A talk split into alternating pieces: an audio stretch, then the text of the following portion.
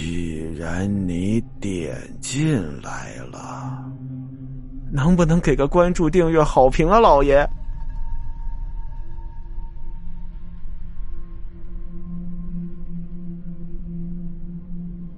到了摊点前，却发现摊主是另一个人，方婆婆不在。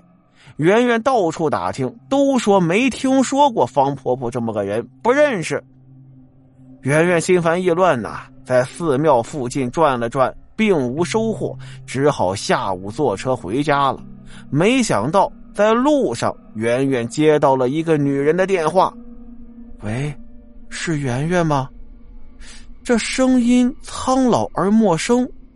啊，对，是我。你哪位？我是方婆婆呀。你现在赶紧到某某地来，我在这儿等你。啊，好嘞。圆圆心中窃喜呀，今天终于能有个了断了。但是她却忽略了一件事儿，她根本就没有给方婆婆留过电话，当时只是约定好了到摊位那儿去找她的。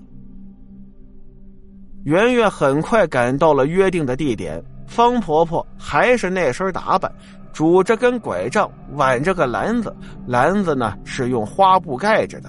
圆圆也不知道里边是什么。你来了，还没等圆圆开口，方婆婆先跟她打了招呼。圆圆惊叹呀，都说盲人听力好，没想到好到这种程度啊！啊，是我，方婆婆，现在怎么怎么办呀？我找到了你当年布阵的地址了，来跟我走，把那个阵破了，你就不会有噩梦了。方婆婆，你说。我有没有可能继承前世的巫术力量啊？哎呀，这个很难说。你连前世布阵的情形都记得那么清楚，也许潜意识里你多少还会一些奇门异术吧。听方婆婆这么一说，圆圆心里打鼓了。这么看来，她还真是杀人凶手了。那我们破了那个凶阵。我是不是就可以摆脱这种力量了呢？方婆婆似乎对圆圆的巫术并不关心，冷冷的说道：“哎，一码归一码，先解决你的噩梦再说吧。”圆圆没趣的闭上了嘴。两人走了一个多小时，圆圆的脚啊就感觉挺累，吃不消了。方婆婆却好像没事人一样，毕竟人家是在帮圆圆，圆圆也不好抱怨，只能咬着牙默默的跟着。好了，到了。两个人啊走进了一个树林，到了这儿啊，圆圆已经分辨不出方位了，四周的天色也快黑了。这个时候听方婆婆说到了，对圆圆来说啊，简直是一种解脱呀。只见方婆婆用拐杖在地上敲打着，过了一会儿，哎，你撅起这片土，下面有个青石板，搬开它。说完，从篮子里给圆圆递了一把小铲子。幸好土层不厚啊，圆圆很快把土铲掉，费了九牛二虎之力才搬开了石板。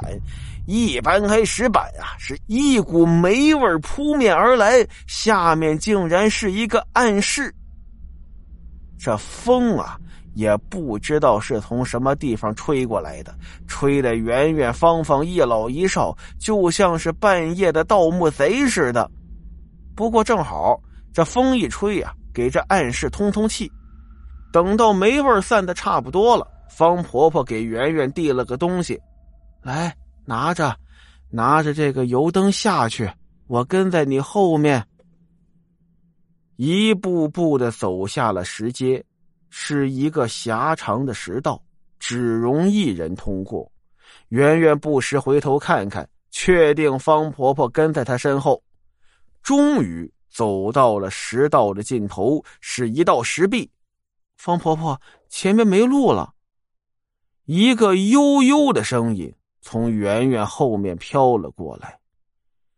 你用手摸一下石壁左侧，有三个凸起的石块，按下中间那个，千万别摁错了。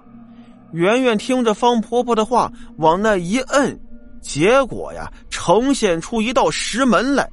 走进了石门，圆圆就看到了梦中见过千百回的石室，七个瓦罐，七个少女。就在这个时候，圆圆的手机响了。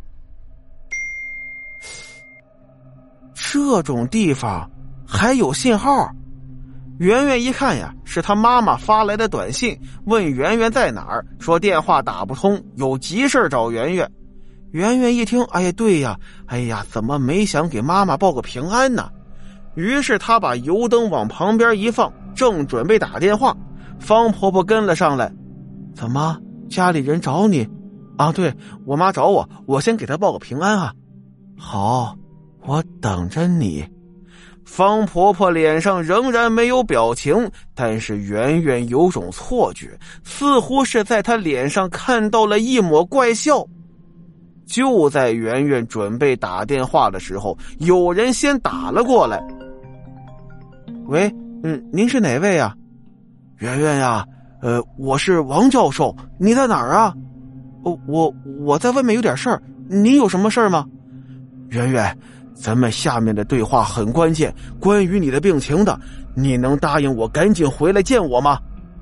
圆圆心里一阵的不痛快呀，那么久没联系了，你现在说要让我去，我就去呀。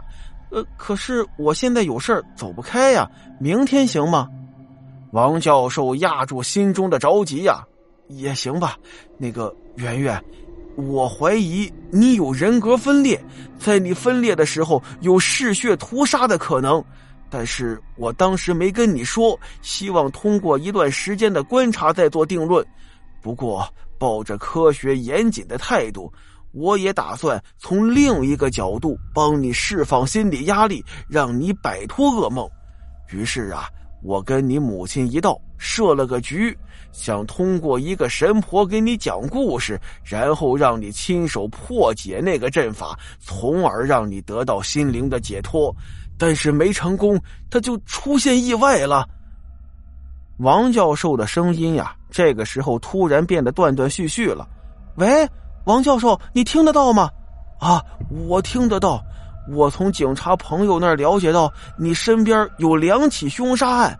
虽然我不清楚你是怎么办到的，但是我的直觉告诉我，那都跟你脱不了关系呀。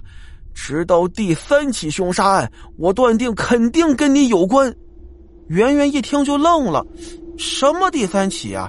两个男的过来抢我东西的，还有女领导，这两起呀？”还有一个呀，我们花钱雇的那个扮演方婆婆的女的死在自己家里了，死状跟之前两个凶杀案一样的不合常理，而且在她的尸体旁边还发现了你的钱包了。什么？方婆婆是他们设的局，而且死了？那我身边这个人是谁？圆圆转过头去，方婆婆笑吟吟的看着圆圆，还在等着圆圆把电话打完。